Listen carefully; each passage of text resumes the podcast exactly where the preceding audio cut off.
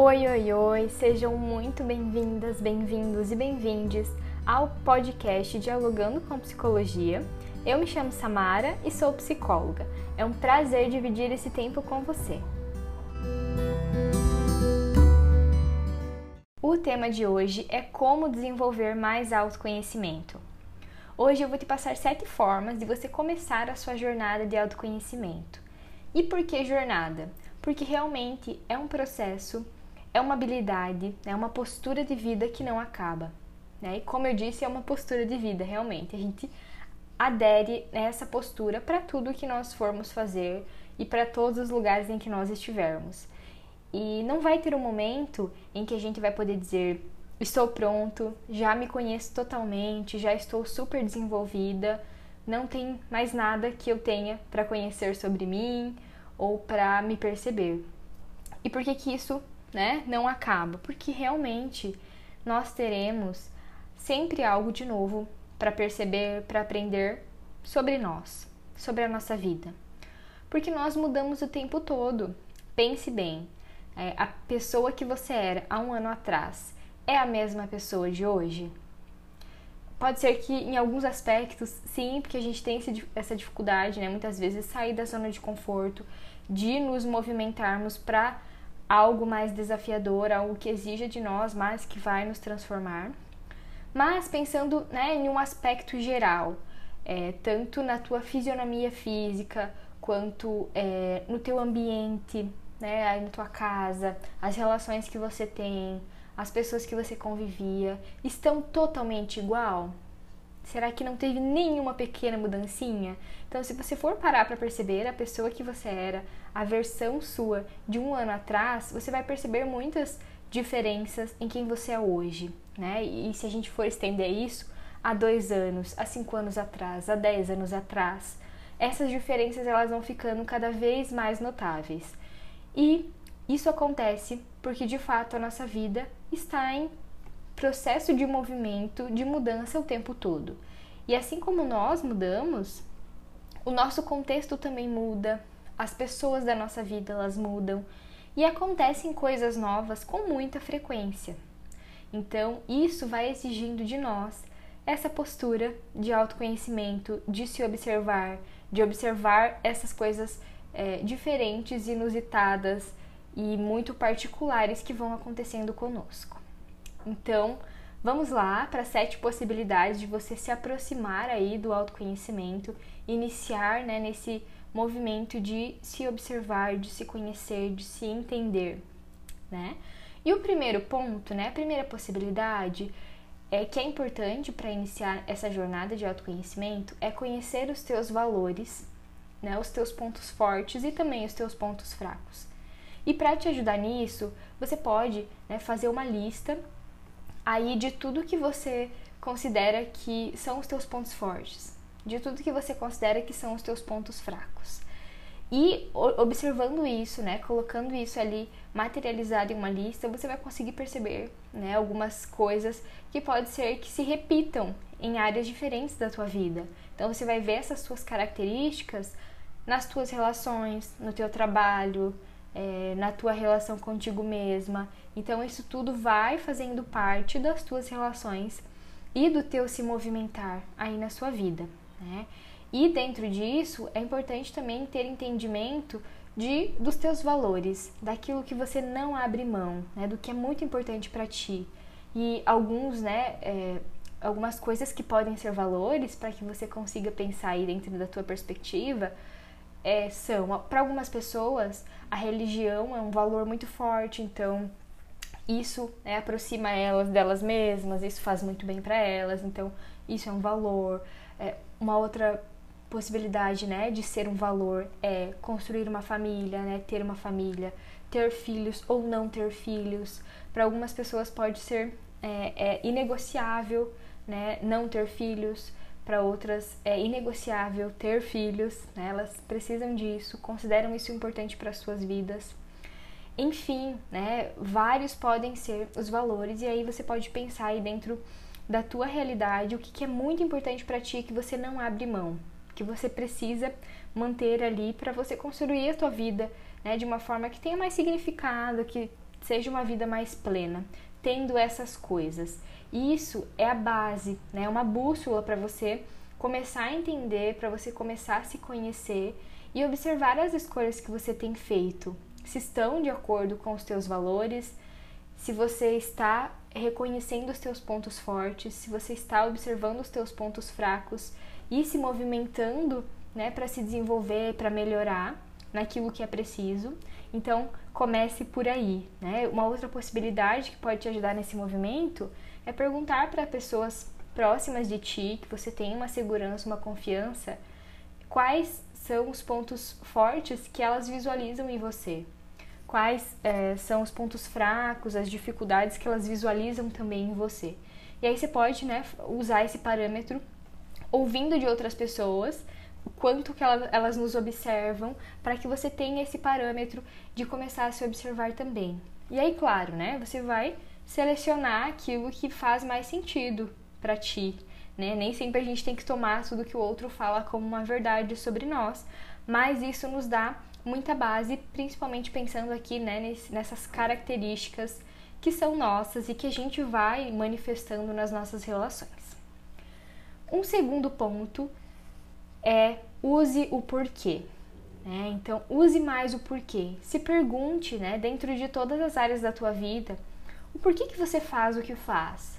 Por exemplo, por que, que você está trabalhando na área que você escolheu? Por que, que certo tipo de alimento você gosta mais e não do outro? Por que, que você come mais uma coisa e come menos outra? Por que, que você escolheu o parceiro, a parceira que você está é, se envolvendo atualmente?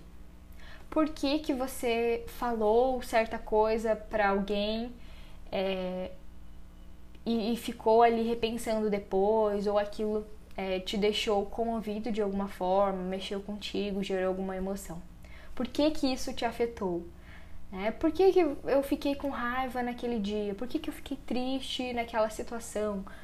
Então, é usar esse porquê.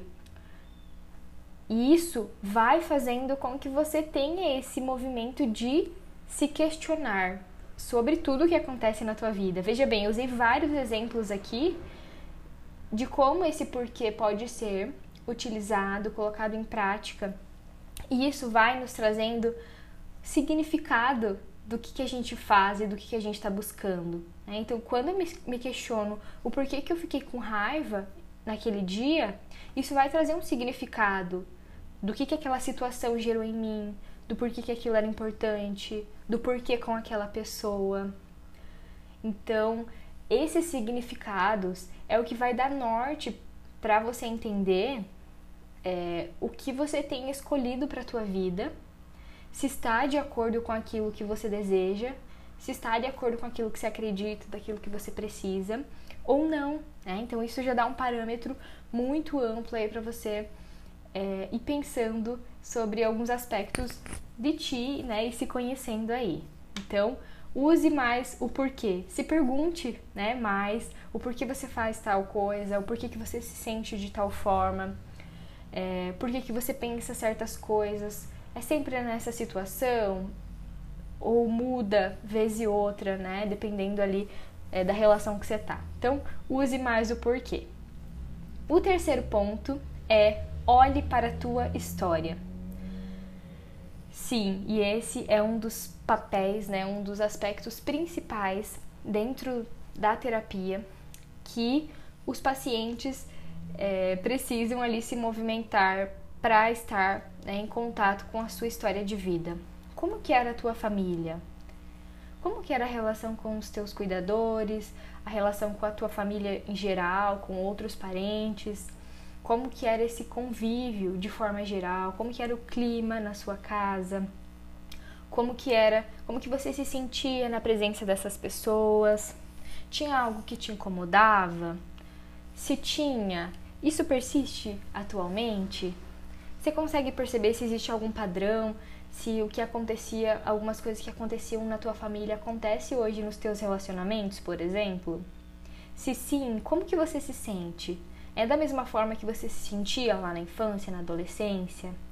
Então, é tudo isso é, é a base, né, para quem nós nos tornamos.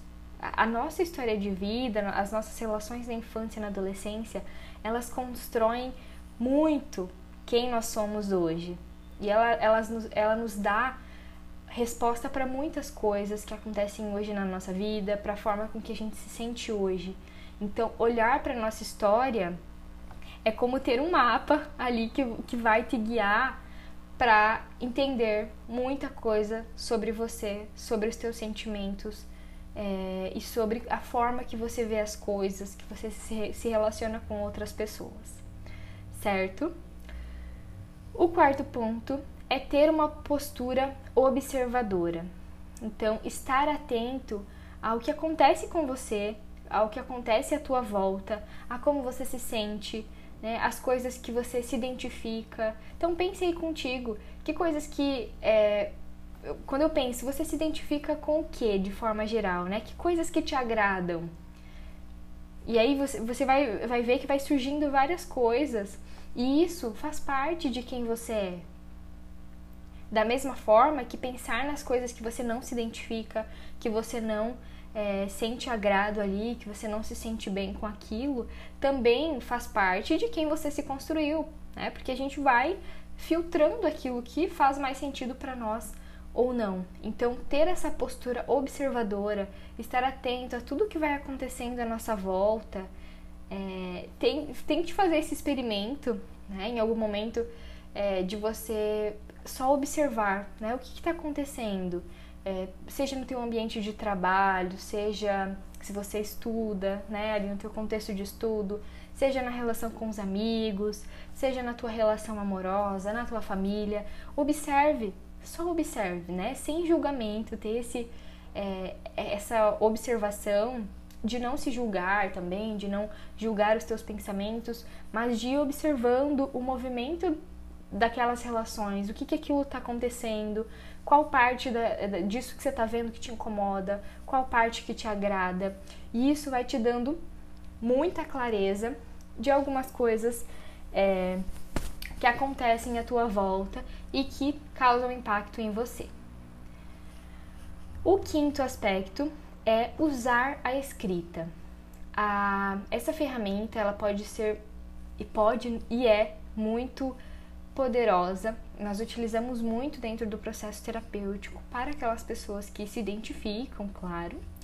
Mas de forma geral, fica muito mais fácil da gente visualizar e ter novas ideias, ter novos insights, ter novas percepções quando nós escrevemos, quando nós externalizamos isso, da mesma forma que quando a gente fala, né, e, e, esse falar é muito característico da terapia, então a gente vai lá, fala e ao mesmo tempo a gente já se ouve, já vai se dando conta de algumas outras coisas que a gente não tinha parado para perceber ainda, porque estava só ali dentro, né, dos nossos pensamentos ou misturado com as nossas emoções.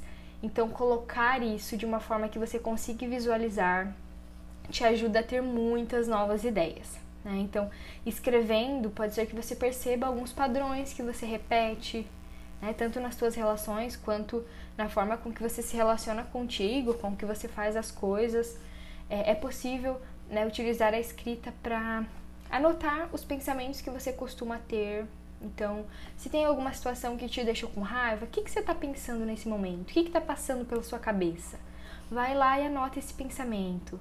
É, em um outro momento, se você sentiu com raiva novamente, uma situação diferente, o que está passando pela sua cabeça? Novamente, vai lá e anote esse pensamento. Com o tempo, você vai percebendo que pode ser que alguns pensamentos eles é, se repetem. E aí, nossa, por que, que, será que eu penso isso em situações diferentes? Por que, que esse pensamento está tão recorrente? E isso também vai te aproximar desse caminho de se autoconhecer e de atribuir alguns significados para isso. Né? Anotar, escrever o que você sente, como você se sente, é, quando que você se sentiu triste, por exemplo, o que, que aconteceu naquela situação, com quem, onde você estava. Então, é colocar isso para fora, né? Eu digo para fora dos pensamentos, né, e das emoções, vai te ajudando a ter um maior entendimento sobre tudo isso que acontece contigo. Um sexto ponto é que o autoconhecimento ele está em todo lugar. e não só na terapia, né? A gente costuma atrelar o autoconhecimento com o processo terapêutico, porque sim, né, o grande carro-chefe aí da terapia é esse movimento de autoconhecimento. Tudo que a gente for trabalhar em terapia vai envolver o autoconhecimento. Né? Tudo envolve esse se conhecer, esse se perceber. E aí tem uma psicóloga que eu admiro muito, que ela sempre diz é, que o autoconhecimento não é para ficar na bolsa. É a psicóloga Mariana Cristina. E eu adoro essa metáfora porque realmente o autoconhecimento ele deve nos guiar, né? Ele deve ele estar presente em tudo que a gente faz e ele está. Então, é, se você parar para perceber, quando você está assistindo um filme, se aquele filme te gerou uma sensação, nossa, parece que eu me identifico com alguma coisa desse filme, parece que eu já tive essa sensação em um outro momento, ou até mesmo se identificar com alguns aspectos daquela história, com algumas relações daquela história, isso possibilita que você também se perceba a partir de um filme, a partir de uma história, a partir de um enredo ali que está sendo contado, permite que você se observe, que você se identifique, que você reveja algumas coisas em ti, é, observe esses, esses teus modos de sentir, de se identificar. Quando nós entramos é, em uma postura de, por exemplo, cuidar da alimentação, de praticar exercício, e o esporte de forma geral, né, dançar, isso tudo também nos permite se conhecer, né? Se conhecer para além desse aspecto emocional, mas conhecer o teu corpo, ver, é, reconhecer os limites que ele tem, até onde você consegue usar a tua força, até onde é, você está mais limitado e precisa desenvolver aquilo. Você se conhece nas, per, nas percepções, nas sensações corporais que você tem, é, no quanto isso te gera bem-estar ou não, o quanto que aquele alimento que você consome é, causa algo em você ali né, dentro, como que isso vai sendo processado ao longo do teu dia, que sensações uma certa comida gera, que sensações outra gera em ti, né, o próprio movimento da dança, né, olha o quanto que exige é, esse, essa flexibilidade do teu corpo, então Olha em quantos lugares que o autoconhecimento está presente. Né? É possível que a gente também conheça sobre nós lendo, né? tendo essa prática de leitura com, com livros de forma geral, né? não só é, focado ali no aperfeiçoamento profissional, técnicos, mas é, esse conhecer né, outra história, lugares, né? Que lugares que você mais gosta de ir? Pensa aí contigo. Como que é? É, são lugares mais quentes, são lugares mais frios, é, com a natureza, ou é envolvendo arte, museu, sei lá, né? Que lugares que você gosta de ir? Que lugares que você não gosta de ir também, que você não se identifica, que ah, não me sinto bem lá, prefiro outra coisa. Para que lugares que você gostaria de viajar? Então, tudo isso diz sobre nós, né? Tudo à nossa volta diz algo sobre nós. E é possível que a gente, é, com, como eu disse anteriormente, com essa postura observadora, conhecendo as, os nossos, as nossas características, os nossos valores, olhando para a nossa história é, e observando tudo isso à nossa volta, a gente consegue fazer uso né, do que a gente chama de autoconhecimento. Então, autoconhecimento como diz a Mari, não é para ficar na bolsa. A gente tem que colocar ele, né, para jogo, lançar a mão dele onde nós estivermos. E o sétimo e último ponto é: faça escolhas a partir do que você sabe sobre você mesma. Então não adianta nada a gente ter conhecimento sobre nós, a gente desenvolver essa postura de se autoconhecer, se a gente não colocar isso em prática como eu já havia comentado em um outro episódio, né? Se você não assistiu, é, tem mais episódios aí dessa série de autoconhecimento, fica à vontade. É, assim como qualquer outro conhecimento, se a gente só adquirir e não colocar em prática, de nada isso vai funcionar, né? Então a gente tem que é, fazer uso daquilo que nós aprendemos sobre nós, daquilo que a gente conheceu sobre nós. Então, é, quando a gente começa a se autoconhecer, a gente consegue perceber coisas que a gente não gostaria de estar tá fazendo e estar tá fazendo, por exemplo, de estar numa relação que não te cabe, que não te faz bem, que não comporta é, quem você é, tudo aquilo que você precisa, a tua essência verdadeira. Então, é, quando a gente tem esse essa percepção, esse entendimento de quem nós somos e do, daquilo que é importante para nós, é, daquilo que constitui quem nós somos, a gente deve utilizar é, esse conhecimento, esse saber a nosso favor né, e fazer as escolhas a partir daquilo que nós sabemos sobre nós. E isso vai construindo o que a gente chama de uma vida significativa. Né? E aí, quando, quando muitas pessoas possuem essa dificuldade, né, que não sabem o que querem para si ou o que é importante para si, a gente acaba é, escolhendo qualquer caminho, né? Qualquer caminho vai servir quando a gente não sabe para onde quer ir. Como eu já mencionei várias vezes aqui, principalmente pensando nos valores. Então, é, pensando aí de forma geral, tudo que a gente deve conhecer, que a gente conhece, né, e sabe sobre nós, a gente deve fazer uso desse conhecimento, né, e não deixar guardadinho ali na bolsa.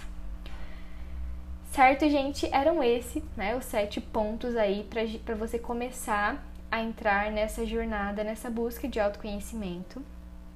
Mas é claro, isso tudo só é possível quando a gente está com essa postura de abertura, de interesse sobre nós e sobre quem nós somos. Né? E como eu já mencionei nesse episódio, o autoconhecimento não tem fim, é uma jornada. E eu espero do fundo do meu coração que você desfrute muito bem da sua jornada. E estou à disposição para qualquer dúvida. Um beijo e até o próximo episódio. Tchau, tchau!